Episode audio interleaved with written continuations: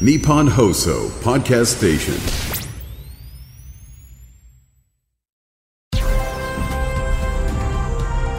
9 3 AM1242 日本放送安倍亮の NGO 世界一周教えて宇宙の謎宇宙研究が作る日本の未来。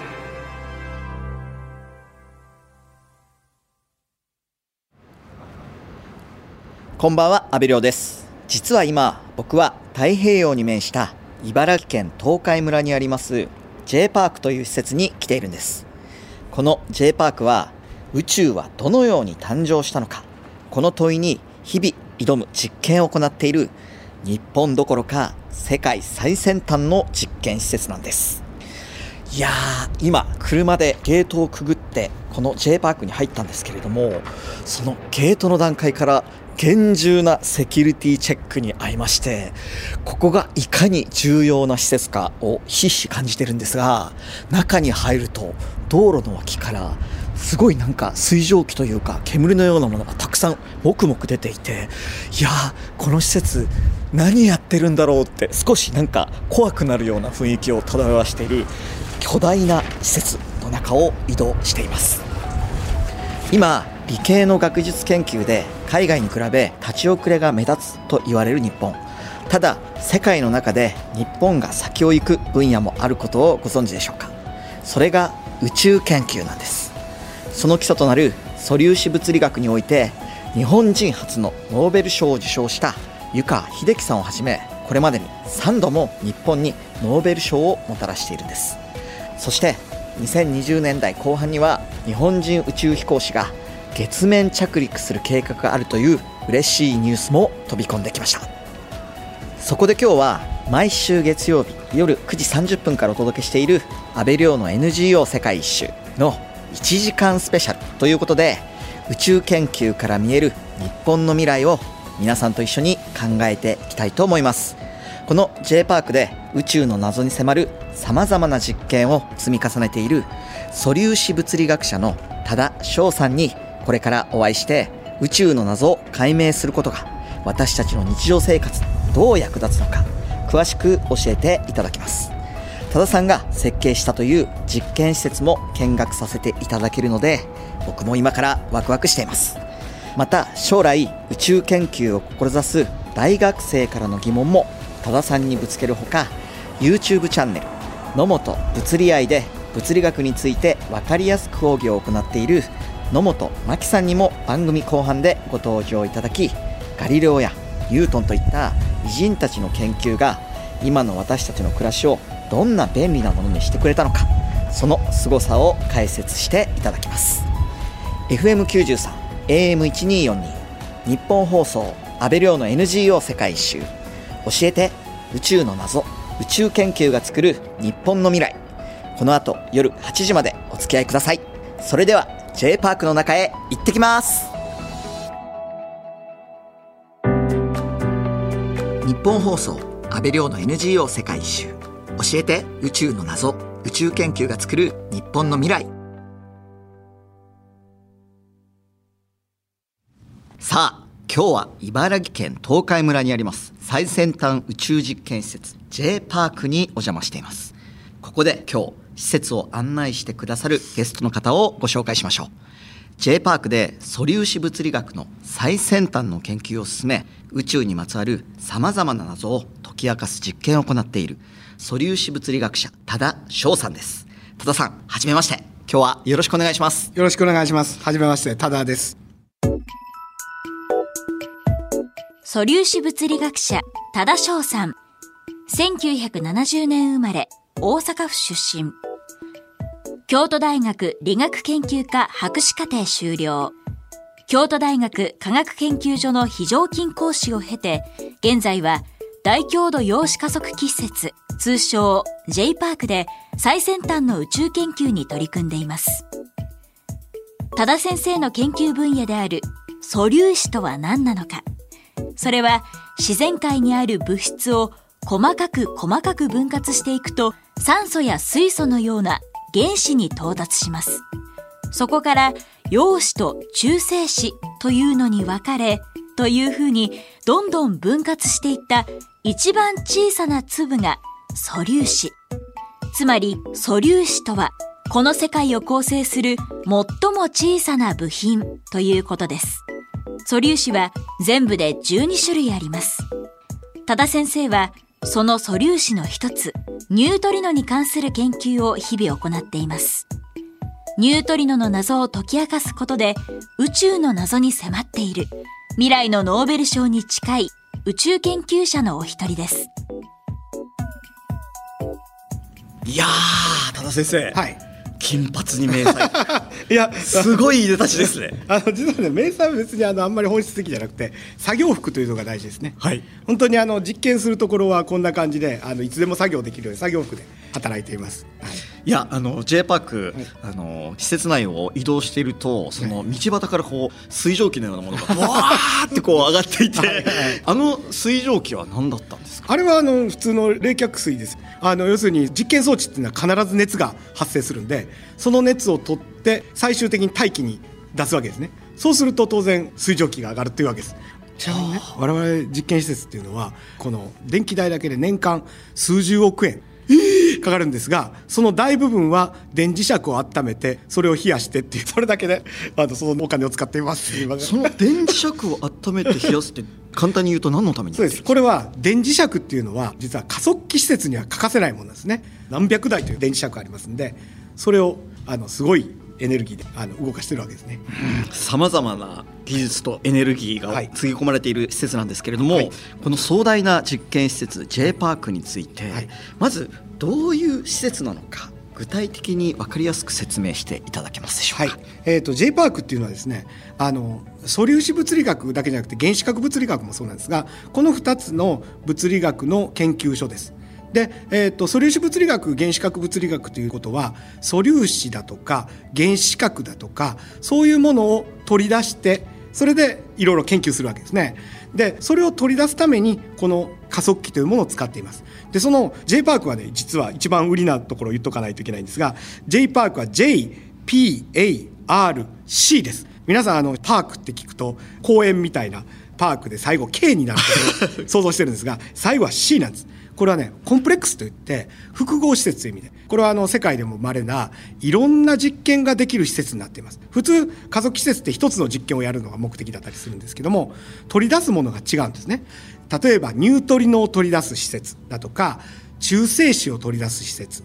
いろんな施設があるわけです。でそれぞれの施設がたくさんある。そしていろんな実験ができるということからこのコンプレックス複合施設と言われています。その中で今日はあの僕が実験に携わっているニュートリノを取り出す実験施設こちらの方を、えっと、ご覧にいただこうと思います。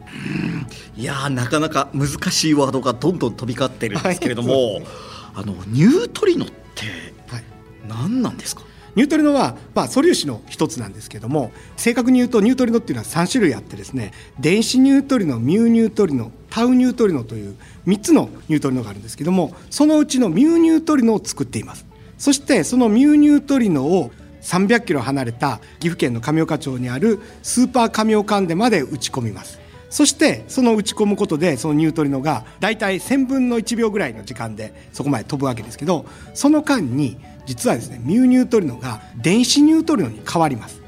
この変わる変わり方を見るという実験を行っています。なるほど。実はですね、えっとニュートリノっていう名前聞くとなんか新しいトリノみたいですよね。これはね切るところが実は違っててニュートまでで切るんですよ。でいいのなんですね。ニュートラルないいのという意味です。でニュートラルっていうのは中性って電気を持ってないという意味です。でもう一つはいいのっていうのはこれイタリア語で小さいという意味です。英語とイタリア語を混ぜるからわけわかんないんですよね。この名前がほぼ全てのそういう性質を表しています。電気を持っていない。かつあの全ての素粒子の中で最も小さいんですね。このために実はニュートリノっていうのはこれ原子核の中に必ず入ってて原子核が反応すると必ず出てきます。例えばあの太陽は核融合で、えーと燃えてるんですけどもそこでも大量のニュートリノが作られています。でそれが大量に地球に飛んできています。これどれぐらいの量かというと1秒間あたり安倍さん1人あたり600兆個です。600兆個？そう。へえでもあんまりあのニュートリノ浴びてる感がないでしょ？ないですね。日差しと違ってね。あ今日はちょっとニュートリノきついわとかいうことないですよね。その理由はニュートリノが全然他の物質と反応しないからなんです。でどれぐらい反応しないかというとさっき言った1秒間に600兆個安倍さんに当たったとして安倍さんの体の中で一度でもニュートリノが反応する確率そうですね安倍さんが100歳まで生きれば1回ぐらいですだそれぐらいほとんど全部通り抜けちゃうんです。だからあのこれまで実はこのニュートリノっていうのはどんなものですかって今質問がありましたが、はい、あるのは分かってたけどどんなものか分からなかったんです。なのでこれをちょっと詳しく調べましょうというのが我々の仕事になるわけですね。いや僕も15年ぐらい前かな。そのニュートリノがスーパーカミオカンデで発見されましたみたいな、はいはい、あのニュースを読んで あのよくわからないんだけどかっこよさそうなんで、はい、あのスーパーカミオカンデの近くまで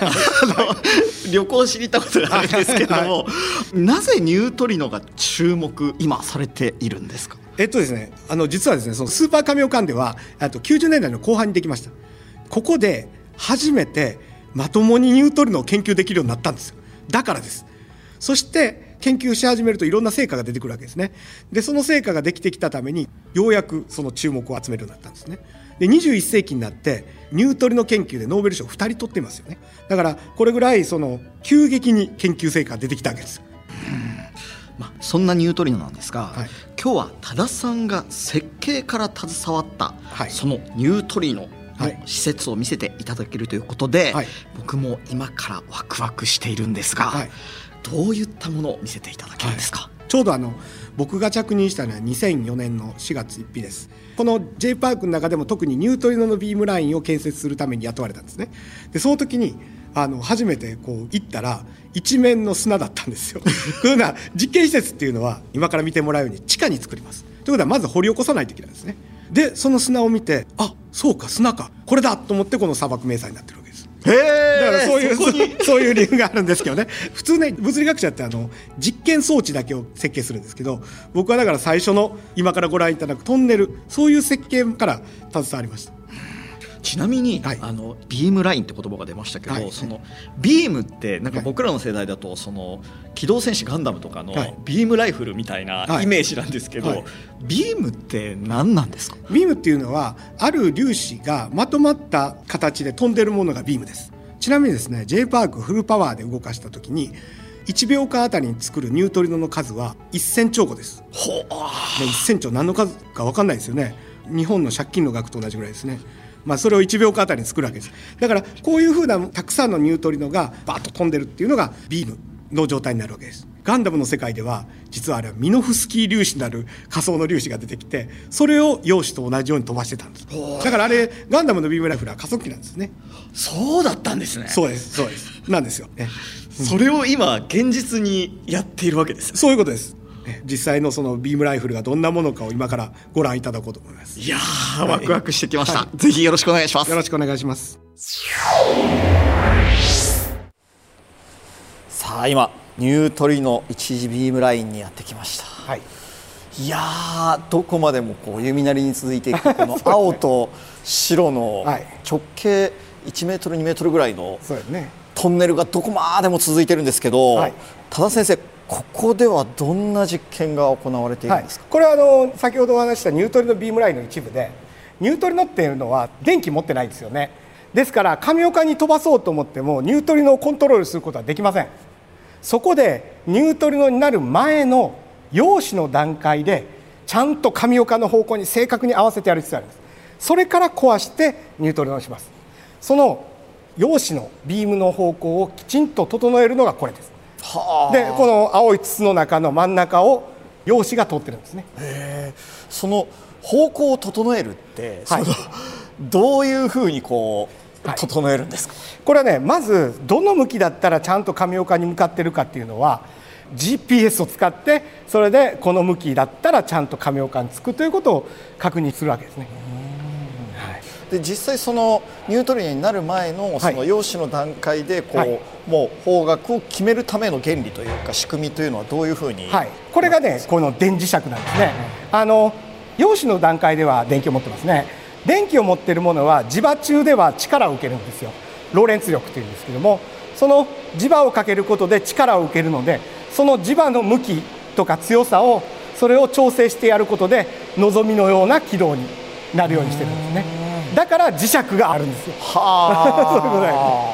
そういあそしてあの冒頭おっしゃってたその電磁石をはい。温めたり冷やしたりっておっしゃってたのは、そうです。のまさにこの陽子の方向をこはい。う制御するための電磁石を大量にこう配置されてるからってことなんですね。その通りです。先ほどお話した冷却水っていうのがこれがこのうるさい音の元になってます。だから磁石の数でいうと28台ここにありますちなみに電磁石はあの1台5000万円ぐらいです。うー。その代わり電気代が非常に安くなる。電気代は J パー。クでは全体さっきも言ったように数十億円かかりますからそれから考えると全然運転経費が安い方が重要なんですね。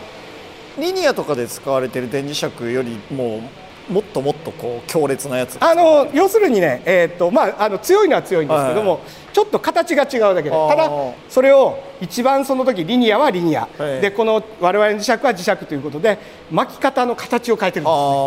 すーそれで最適な形のあの磁石にしてるということですね。これでだからあの28台で90度分曲げてるんです。あー。壮大だ。日本放送安倍亮の NGO 世界一周教えて。宇宙の謎。宇宙研究が作る。日本の未来。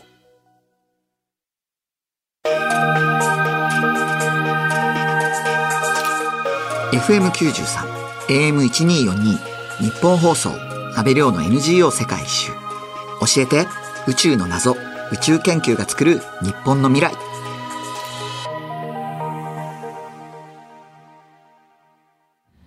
今日はこの後夜8時までお送りしていきます。日本放送安倍亮の NGO 世界一周。教えて宇宙の謎。宇宙研究が作る日本の未来。最先端宇宙実験施設。J パークの中にあるニュートリノ一次ビームラインを素粒子物理学者の多田翔さんに案内していただき今会議室の方に戻ってきたんですけれども、なんかほっとしました。いやもう入ったあの施設の巨大さ、はい。その詰め込まれている機械の多さというかすごい施設が日本にあるんだなっていうのをはい。ちょっともう感動してしまったんですけども、はい。あのここではどんな実験が行われているんですか？はい、わかりました。まずですね、ニュートリノっていう言葉でまとめちゃってますが、これは本当は3つの素粒子の総称です。それは3つっていうのが、電子ニュートリノ、ミューニュートリノ、タウニュートリノです。全然別々の素粒子です。ところがですね、この素粒子っていうのが、なぜかお互いに変化するかもしれないという理論があったんですよ。普通素粒子って変化したら困りますよね。これ安倍さんの体を作っている例えば電子とかが明日になったら別のものに変わってたら安倍さんの体なくなっちゃいますよね。いや怖いですね怖いでしょ？そんな心配したら夜も寝れないですよね。でもそんなことを心配したことないでしょ？というのは皆さんの頭の中には素粒子みたいな基本的なものは絶対に変わらないなくなったりしないというそういう固定観念があるんです。でそれはほとんど正しい。ところがこのニュートリノだけは別のやものに変わってしまうかもしれないという理論が実はものすごい古く1962年にあったんですよ。ところが最初にお話したようにニュートリノってほとんどのものと反応しないんで調べようがなかったんです。そこでですね人工的にニュートリノを作って本当にニュートリノが変わるのかどれぐらいの割合で変わるのかそういうのを詳細に調べようというのがこの実験なんですね。で具体的には我々が作っているのはこの3つのニュートリノのうちミューニュートリノというのを作っています。でそのうち我々が送り込んだミューニュートリノがどれぐらいの割合で電子ニュートリノに変わっているかそれを調べるっていうのが具体的なこの実験の内容になるんですね。なるほどね、その本来変わるべきはずのない物質の最小単位であるはい。素粒子のくせにはい。唯一はい、変化するそうです。のがニュートリノ。そうです。そのニュートリノを調べることでそのどういったことが分かっていくんですか？はい。まず一番最初に結論を言うと、これねすごいことわかるんですよ。我々はなぜ存在しているのかがわかるんです。いきなり、いきなりなんか大きな話大きいですねそうです。これはね、我々っていうのは簡単に言うと素粒子の集まりです。ですからその素粒子がいっぱい集まってこういうふうな姿になってるんですがこの素粒子ってそもそもどっから来たのかっていう話ものすごい数の素粒子が今我々の周りにあってそれで我々の体や地球を作ってるわけですよねでも宇宙って一番最初は何もなかったと考えられてるんですその何もない状態からこれだけ大量の物質粒子がなぜ生まれたんですかというそういう疑問なんですよね。で実はですねこれは我々は実験で実は物質粒子を作ることができるんですよ。これはどうやって作るかというと実はですねここからちょっと怪しげな話になりますよ。物質と反物質。言えば粒子と反粒子のペアであれば作れることが分かってるんです。いきなりなんか反物質とか反物質。なんか怪しいものが出てきましたねこの反物質は別に SF チックで怪しいものではなくて物質とペアであれば必ず作られるものなんです。でこれは実験でも分かってるしあの我々がさっき物質を作ってるって言いましたが同時に反物質もペアで必ず作ってるんです。ところがここで一つ疑問が湧くんですよ。我々の身の回りで反物質ないですよね。あのアポロ計画っていうのがあって昔あの1960年代から人類は月に行ってましたよね。その中に宇宙空間には反物質があるかの実験もしてるんです。そしてないことも分かってるんです。宇宙にないんです反物質。でもその宇宙って本当に最初は何にもないところで、だからゼロだからこそ我々の元となる物質が生まれたはずなのに、はい。反物質の方が宇宙のどこにもない、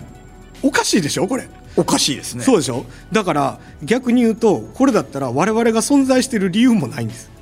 だから最初に言ったなぜ我々は存在しているかという疑問が湧くわけです。なるほど。そうでこれで考えられることは一つだけ。物質と反物質の性質が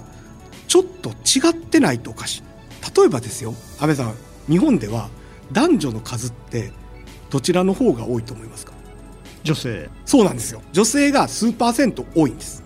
一方で生まれてくる時は男女どっちが多いかというとこれね実はね男の人の方が日本の場合多いんです。で日本で生まれてくるのが男の人が少し多いのになぜ最終的な人口は女の人が多いのか。不思議ですよね。なんでだと思うんですか？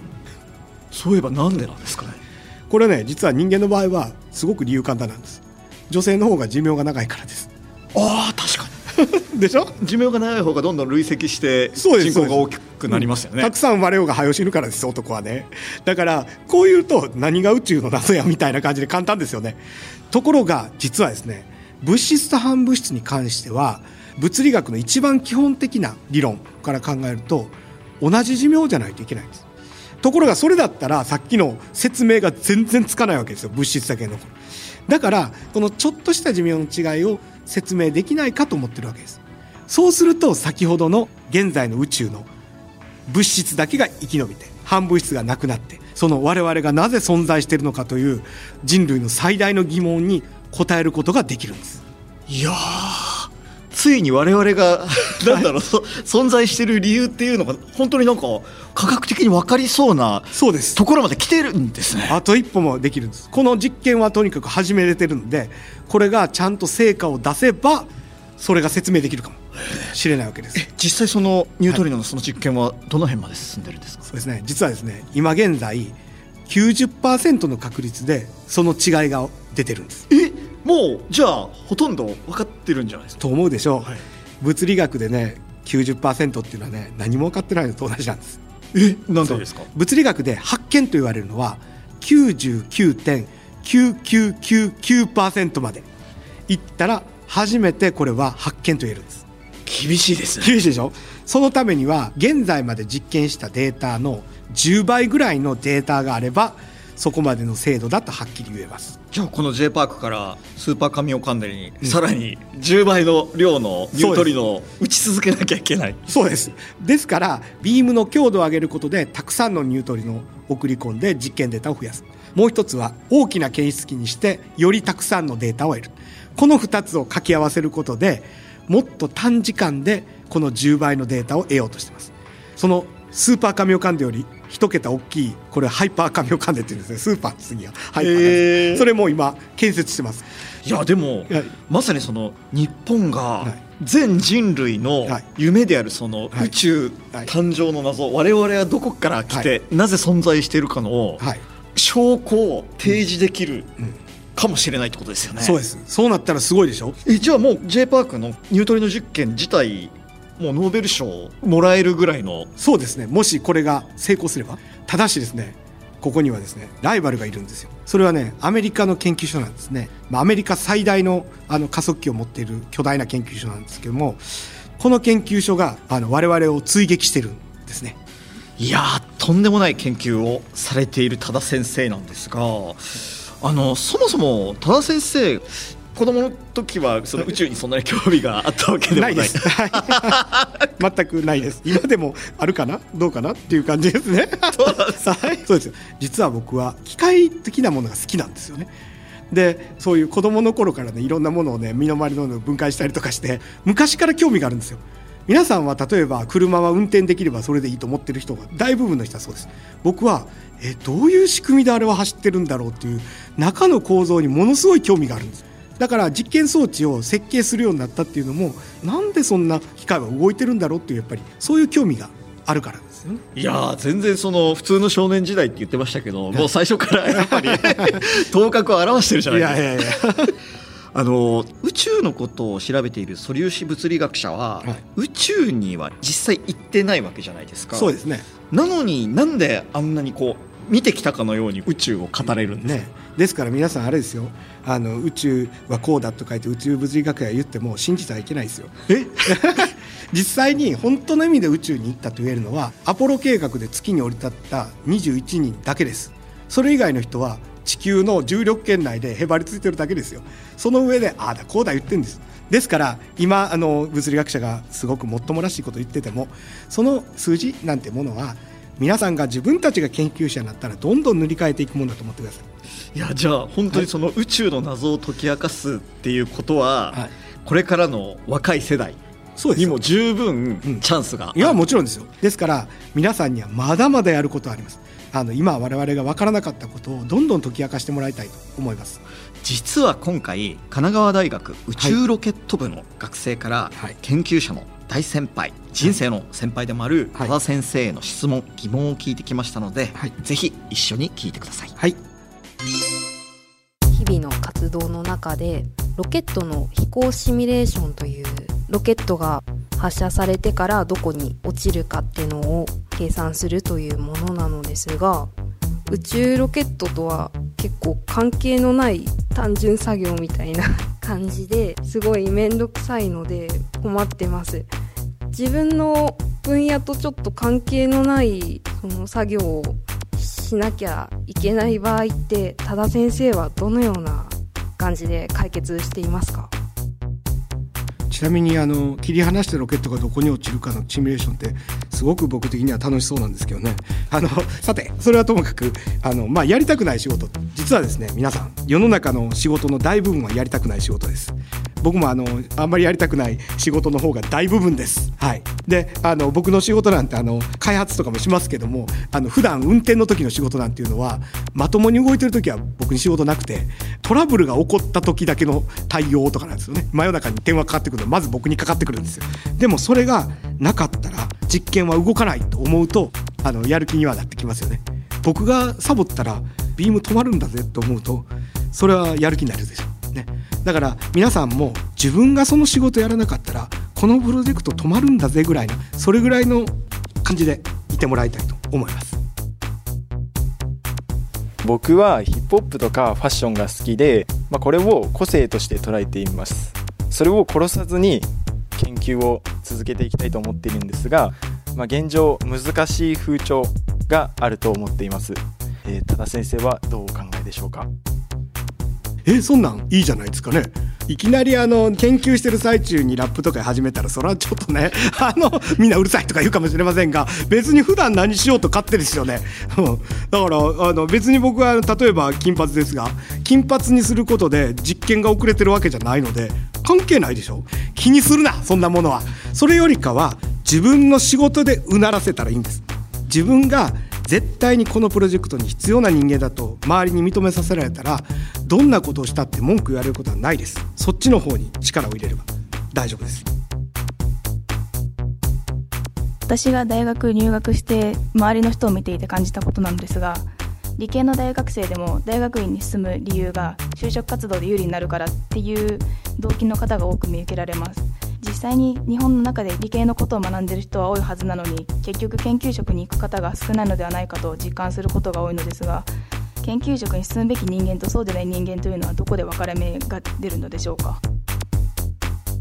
そのこれね研究者っていうのはね2つ僕は違うものがある研究者ならではのものっていうのは一つは論理的に考えれるかどうかっていうこと。もう一つは定量的に考えられるかってこと。どんなものでもね本当にこのことが起こってるのかどうかっていうのを数字で答えられますかっていうことね。この日本を常に、えーと、頭に入れてやっていけばこれは多分どの分野の研究者でも僕は共通だと思ってます。一番大事なのは自分がどうそれに進みたいかどうかっていうその意思です。いや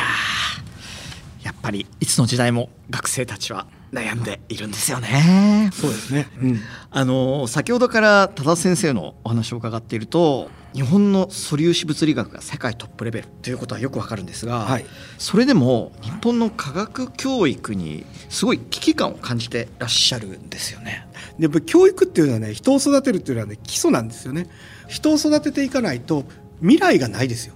どうも日本は人に投資する。そのことをね軽視しがちです。今の若い人を育てて一人前にすることでそれが一番重要だと思うんですよね。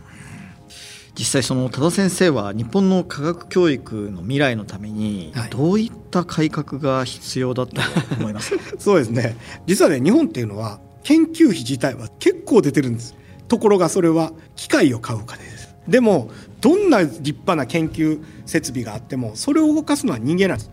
だからまずは人間にお金をかけるべき。研究者とか優秀な集まらないなって。そんなもん給料高かっていくらでも集まってきますよ、いやらしいことじゃないんですよ。人間生きていくためにはお金が必要なんです。だからそれを与えてその人の居場所を作ってやるっていうのがものすごい大事なんです。いやでも実際その先ほどの学生さんの話もありましたけど、うん、その優秀な理系の生徒がお金の問題で普通の企業に就職しなきゃいけないとか、うん、まあ、今だとその中国とかに日本の研究者がヘッドハンディングされてるとか、うん、どんどんその悪い方向に流れていってる気がしますよね。そうでしょ。で中にはこんな基礎研究なんかやらなくてもいいんだと。ね、別に日本がその宇宙の謎を解明しなくてもいいじゃないかっていう人もいますけどもこの基礎研究がないような国はいずれ衰退しますよ。あの多田先生その大人の教育も必要なんだっていうお話もされてるじゃないですか。あそうです、ね、その点はどういうふうなメッセージですか？これねお金を出すのは大人です。大人が例えば科学とかそういう教育に無理解な人間だったら出さないでしょ。うねだからそういう意味ではやっぱり国民全体的なその科学リテラシーを高めるっていうのはその国の底力を上げることにもなると思うんですよ、ね、そしてね極めて重要なこと言いますよ。皆さんあの日本国憲法に教育の義務っていうのがあるのご存知ですか？あの教育の義務は子供にという意味ではない。その大人も含めた国民全体の教育を受けさせること。それが日本国憲法がやれと言っている義務なんです。そういう意味では、えー、みんながやっぱり科学教育を受けるべきだと僕は思いますね。いや多田先生のお話そしてこの実験施設を見学させてもらって本当にこう、はい、勉強してその宇宙の謎を解き明かす作業にちょっとでもなんか関わってみたいなって改めて思いました。ぜひあのその参加してくれてる国の全員の人らが協力してくれてるから初めてこの研究ができてるんです。だからそういう意味ではぜひとも皆さんもあの一緒になってこの研究をやってると思ってください。はい。多田先生、今日は貴重なお話と施設のご案内、本当にどうもありがとうございました。ありがとうございました。この時間のゲストは素粒子物理学者の多田翔先生でした。FM93、AM1242、日本放送、安倍亮の NGO 世界一周。教えて宇宙の謎、宇宙研究が作る日本の未来。お知らせの後は身の回りの不思議な現象や宇宙物理学のツボを抑える YouTube チャンネル野本物理愛で人気の野本真紀さんをゲストにお迎えします。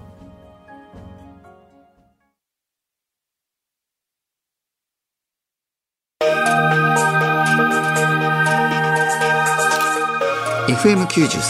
AM1242 日本放送安倍亮の NGO 世界一周。教えて。宇宙の謎。宇宙研究が作る日本の未来。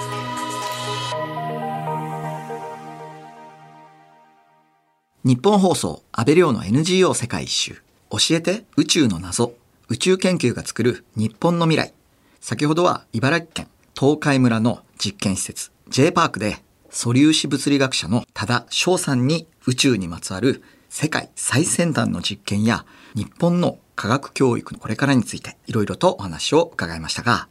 ここからは場所東京有楽町の日本放送に移して2人目のゲストをお迎えします。物理学への愛とその魅力を語る YouTube チャンネル野本物理愛が人気の YouTuber で株式会社ビンロージ代表の野本真紀さんです。野本さん、今日はよろしくお願いします。よろしくお願いします。YouTuber 野本真紀さん1983年生まれ東京都出身慶應義塾大学大学院理工学研究科修了大学院では主に半導体物性と結晶工学を学びました。卒業後は富士フイルム株式会社で主に太陽電池の開発に従事。2018年の退職後は YouTube チャンネル野本物理愛で物理学に関する分かりやすい解説が話題に。現在登録者数は5万人を超える物理系人気 YouTuber です。いやー、YouTube チャンネル野本物理愛、実は僕も大好きで、ありがとうございます。いやー、なかなかあれだけわかりやすくその物理を解説している動画って、まあ他にないと思うんですけれども、そもそも野本さんが物理学を好きになったきっかけって何だったんですか？そうですね。きっと小学生ぐらいの時から空はどうして青いのとかっていうことを気にする子供だったなっていうふうに思うんですけれども、えーちなみになんで空って青いんですか？そしてね。これあの一言で言うとレイリー産卵って言われてるやつなんですけど、えっと、地球のその空を作ってる大気って光の波長に比べてすごく小さいんですけどそういう小さい分子で散乱される光って波長の長さによってどれぐらい散乱するかっていうのが違ってきていて地球の大気だと青色の波長が一番よく散乱するっていう。それであの私たちは常に青い光を一番受けているっていう感じになります。なるほど。じゃあ、そうか。太陽からは七色の光が全部飛んできてるんだけど、そうですその中で反射しやすいというか、のが青色の周波数帯だから、全空に輝いて反射して見えてるから、青いんだ。そうなんですそうなんですいやー、いきなり感動したんですけど、その後、どんな子供時代を送ったんですか？そうですね。でも一番なんかこう感動して今でも覚えてるのはあの高校の科学ですね。これはケミストリーの授業で元素周期表っていうのが出てくるじゃないですかあの水平リーベイ僕の船ってやつあれ今118個しか元素ってないんですけど私たちがいるこの世界ってこんなに複雑で多様な感じに見えているけれども突き詰めるとたったこの118個の元素の組み合わせでしかないんだっていうのを分かった時になんかすごいと思ったんですよね。それがすごいあのサイエンスとか物理学への入り口になったなと思います。ちなみに、人間の体を作ってる元素っていくつぐらいあるんですか？いくつぐらいです？結構あると思いますはあ。炭素が主成分だと思いますけど、窒素、鉄、いろいろですね。なんか例えば呼吸するじゃないですか。でまあ酸素を吸って二酸化炭素を吐くって言うんですけど、その二酸化炭素ってまあ炭素が入ってるわけです。そうんうんの炭素どこから来たかっていうと、うん今まで自分を作ってた細胞の炭素が取り出されてってるんですよね。だから呼吸するたんびに自分の体を作ってた炭素を吐き出して多分こうやって会話してたらですね、私が吐いた炭素をうん吸ってるんですよ、でもっと大きいスケールで言うと、まあ、今地球っていうのは成り立ってますけど、いつか地球もなくなるかもしれないですよね。多分あの太陽があと寿命50億年ぐらいだって言われているので、まあ、太陽がなくなる時にですね地球もそれに飲み込まれておそらくなくなって、まあ、50億年後なんでねちょっと人類がどうなってるか分かんないですけどでそうなるとまたこの地球作ってた元素っていうのはまた宇宙にばらまかれて別の星を作ったりするのですごく循環してるっていうイメージ。ですかね。うん。いやなんか今世界観がすごい勢いでガラガラと 変わっていくんですけどいやそんな子供時代を過ごした野本さんなんですが、YouTube チャンネル野本物理愛の登録者数5万人超えということなんですが周囲の反響いかがですか？そうですねこう今まで物理とかって全然興味ないし知らなかったけれどもあ実はその物理とかって面白いんですねっていうあのそういう反響がすごく嬉しいなというふうに思います。いや実際僕も野本さんの動画見て自分を作ってるものはどういうものなんだとか宇宙はどうなってるんだかっていうことをいろいろ知ることができてアインシュタインのその有名な言葉で人生には2つの生き方しかない。一つはまるで奇跡など存在しないかのように生きること。そしてもう一つは全てが奇跡であるかのように生きることだ。っていう言葉があってまさになんだろうその自分を包んでいる日常とかその地球っていう環境自体がいかに精緻な仕組みで感動的な理論で出来上がっているかっていうのをつまびらかにしてくれるのが物理学で、はいなんかそういう魔法みたいな感じがするんですよね。わかります。なんか愛おしくなりますよね。うーんいやー今日はそんな人気 YouTuber 野本さんにラジオ版野本物理愛ならぬ宇宙と物理学について分かりやすく教えていただきたいと思いますそもそも宇宙というものの捉え方って物理学的にはどういうことなんですか？いわゆる宇宙間の変遷というものがあって昔はその天動説っていうのがあったんですよね。地球が中心にあってその周りが動いているのであるっていう。天動説ができたのがもう2世紀頃なのでこれはあのプトレマイオスという人があの作り上げたんですけれどもその後1000年ぐらい私たち地球が中心にあって周りが動いているのであるって思ってたんですよね。であの特に中世ヨーロッパとかではあの地球平面説というのがあってあの大地がずっと平坦に広がっていてそこにこう半球状のドームっていうんですかね。があってそこにこう星が張り付いているのであるというそういう宇宙観があったんですけどこれはなんかそういうあの宗教とかの影響が大きかったのかなというふうに思います。そこから何が影響して今の宇宙観にこう人類は変わっていったんですか？まあ、一番大きかったのがその地動説っていうのが常識になった時っていうんですかね。コペルニクスという人がいや実はあの地球っていうのは中心ではなくって太陽の周りを回っているのであるっていうふうに言ったっていう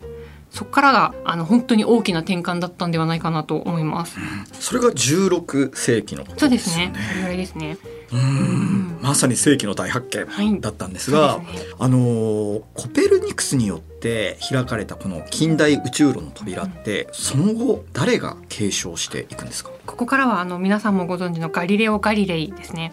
が活躍していてあのガリレオ・ガリレイっていうのは望遠鏡で初めて夜空を覗いた人間であるって言われているんですけれどもあのその時ででも20倍とか全然倍率低いものではあるんですけど望遠鏡であの空を覗いてみて地動説の方が正しいっていうことをどんどん実証していくんですね。あのーガリレオは望遠鏡でどんなことを発見したんですか？一番初めに見たのが月だっていうふうに言われているんですけども月を見た時にその表面がこうデコボコしているっていうことをまず発見したんですよね。で今私たちは月にクレーターがあるっていうことを知っていて当時は月っていうのはこう完璧な球体でこう真珠のようにつるんとした表面のなんかそういうものなのであるというふうに考えられていたんですけれども実際見たらこうデコボコしていてこれじゃあなんか私たちの地上と変わらないじゃないかっていうことをまず思ったっていうところがありますね。であとはあの木星というのを観察しているんですけれども木星の周りに小さな星を4つ発見したんですね。でそれが今ではあのガリレオ4衛星って言われているやつなんですけれどももう木星の周りをそういう小さな星が回っているのであれば地球が太陽の周りを回っていても不思議ではないじゃないかというふうに考えてガリレオはそこから地動説を強く唱えるようになっていったっていうのがあります。なるほどね。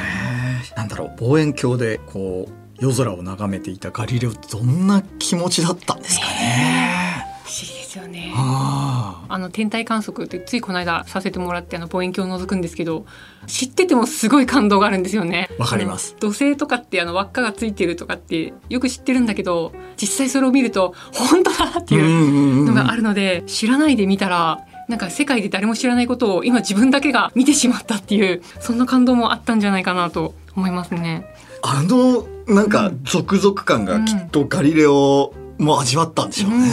なんかね私もそう想像します。つまりそのガリレオの天体観測が地動説を決定づけていったということになるんですかね。そうですね。当時はもうその宗教的にも天動説が正しいというのが力強くあったのでガリレオはその宗教裁判にかけられてそれでも地球は回っているっていう言葉を言い残したっていうふうに言われていてまあそれはもしかしたらあの後世の人たちの作り話というかあのそういう伝説化してるのかもしれないっていうのはあるんですけど。いやー知ってるようで知らなかったこのガリレオと宇宙の関係なんですがその後ガリレオの後を継ぐものは現れたんですか？そうですね。ここで出てくるのがアイザック・ニュートンですね。あのニュートンといったらもう物理学の父というふうにも言われますけれども自然界を初めて数式で書いた人間だというふうにも言われています。いやーニュートンといえば万有引力の法則の発見が有名ですよね。そうですね。木からリンゴが落ちるのを見てニュートンは万有引力を発見したっていうエピソードが有名なんですけれどもそういう引力があるんだろうっていうことは昔から分かっていたんですけれどもニュートンの何がすごいかっていうとそのリンゴっていうのは木から落ちてくるのにあの夜空に浮かんでいる月はなんで落ちてこないんだろうっていうふうに考えたんですよね。あのリンゴと夜空の月を同列で考えてしまうっていうで確かに言われてみると月ってなんで落ちてこないんだろうっていうふうに思うんですけれども安倍さんわかります？いやあのなんとなくなんか聞いたようなことがあるんですけど今説明しろって言われたらできないですね。結構あの落とし穴というか、うん。なんでだっけってちょっと思いますよね。うん。でこれあの一言で言うと、まあ、月が動いているからなんですけれども例えばこう野球のピッチャーがボールを投げましたっていうと。で投げると、まあ、もちろんキャッチャーに届くんですけどキャッチャーがいないとそのまま行って地上に落ちる。でもその球をもっともっと速いスピードで投げますっていうと落ちる前にですねずっと飛び続けてすごく速ければそのまま地球を一周してピッチャーの後ろ側から戻ってくるってあのそういう状況になるんですよね。なのであの夜空の月っていうのもボールと同じでそれがすごい高いところにあるっていうことなんですけれどもずっと動いているので落ちる前に動き続けてるっていう感じですかね。月は地球に落ち続けているっていう言い方もできるんですけれども。はあなるほどねそうか剛速球で月は投げられていつまでも地面に落ちてこない状態なんです確か相当な速度で動いてたと思います。今調べたんですけど、うん、秒速1キロぐらいですね。うんうん。1秒間に1キロって時速3600キロとかそうですね。そうなりますね。時速3600キロですよそのピッチャーのね剛速球ってまあ160キロうんどころかどんな速さだってそれは落ちてこれないのかもしれないですよね。そうですね。ちょうどいい速度ですね。そうかだからその地球は地球ですごいその月を引っ張ってるんだけど、それ以上に月がその剛速球でこう飛んでるから。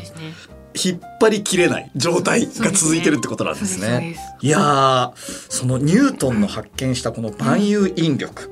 ということなんですが、これでどんなことが分かっていくんですか？そうですね。その万有引力ってまあ文字通り全てのものが有しているっていうので、まあ、地上でその物体が落下していくっていう力と、その衛星とか、えっと、惑星を軌道につなぎ止めている力が同じだっていうことを言ったわけなんですよね。なのでニュートンがすごくこう美しく示してくれたのは全宇宙を支配している法則の体系っていうのはたった一つなんであるっていうこれがあの物理学がシンプルで美しいっていうところにつながっているなというふうに思っています。えそのたった一つって具体的に言うとどういうことなんですか、なんで例えばその万有引力って、まあ、月と地球が引き合ってるっていうのもそうなんですけど、別に月と地球だから引き合っているわけではなくて例えばこの地球から何万光年って離れたところであっても同じように働くんですよねその万有引力っていうのは。だからあのどこに行っても普遍的であるっていうことなんですけど。えそれってじゃあ例えばコップが2つ並んでるじゃないですか、うんそのコップとコップも少し引きそうなん合ってるんですか？ですそうなんですそうなんです。今私と安倍さんとかこのマイクとか、はい。みんな引き合ってるんですよね。えだか月と地球と同じなんですよ。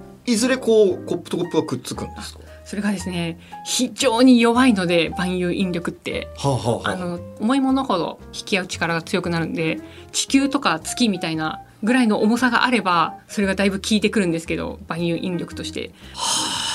ただこれが例えば宇宙空間に私とコーヒーカップだけがありますと。すごい軽いんだけど他に何にも遮るものがなかったらすっごい時間かけてゆっくりゆっくりくっついていくと思います。へえ。面白い、うん、まあそんなすごいニュートンでもわからなかったことがあったんですか、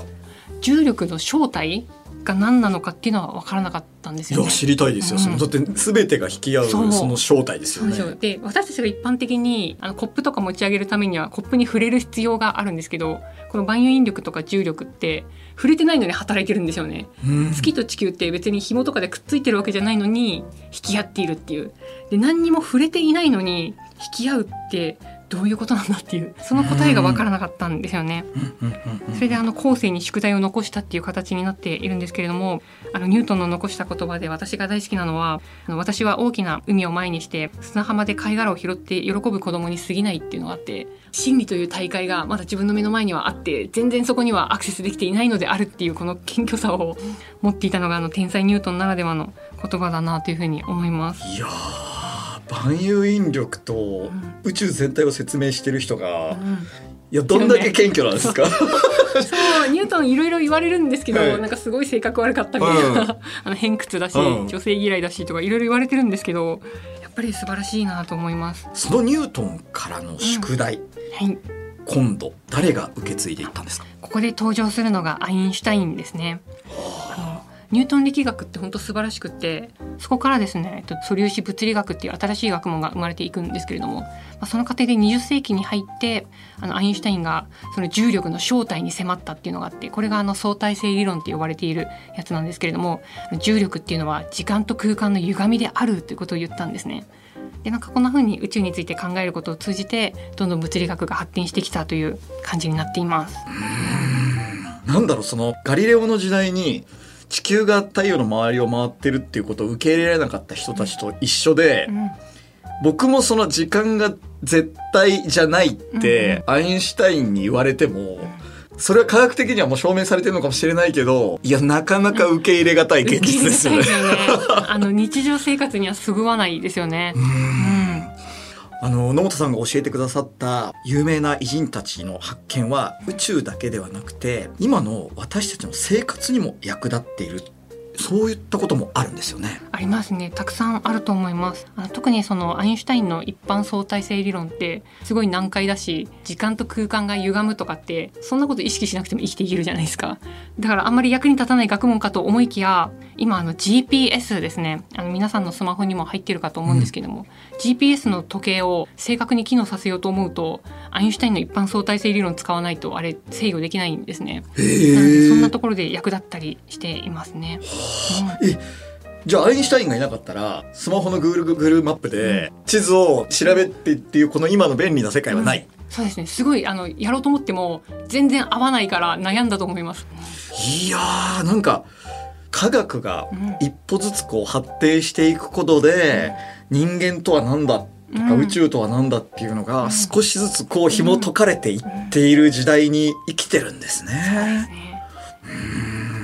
その宇宙とか世界素晴らしいなって思うじゃないですか、でいいところはそれが自分に返ってくるところなんですよ、っていうのは自分も紛れもなくこの宇宙の一員としてここに存在していて自然法則の慣れの果ての今姿であるはずなのでこの宇宙が素晴らしいってことはそれによって生み出された自分も素晴らしいって思えるっていうことがよりまたなんか幸せな考え方になっていくなというふうに思います。いやー本当に僕も YouTube チャンネルのファンだったんで野本さんお会いできて大変光栄でした。こちらこそです今回は貴重なお話ありがとうございました。ありがとうございました。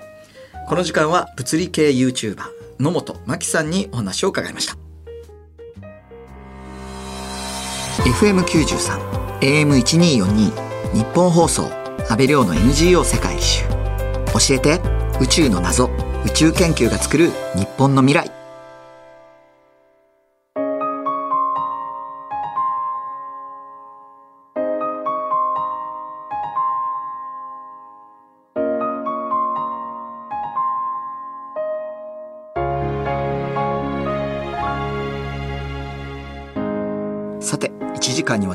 りしてきました。FM93 AM1242 日本放送安倍亮の NGO 世界一周。教えて宇宙の謎宇宙研究が作る日本の未来。そろそろお別れの時間です。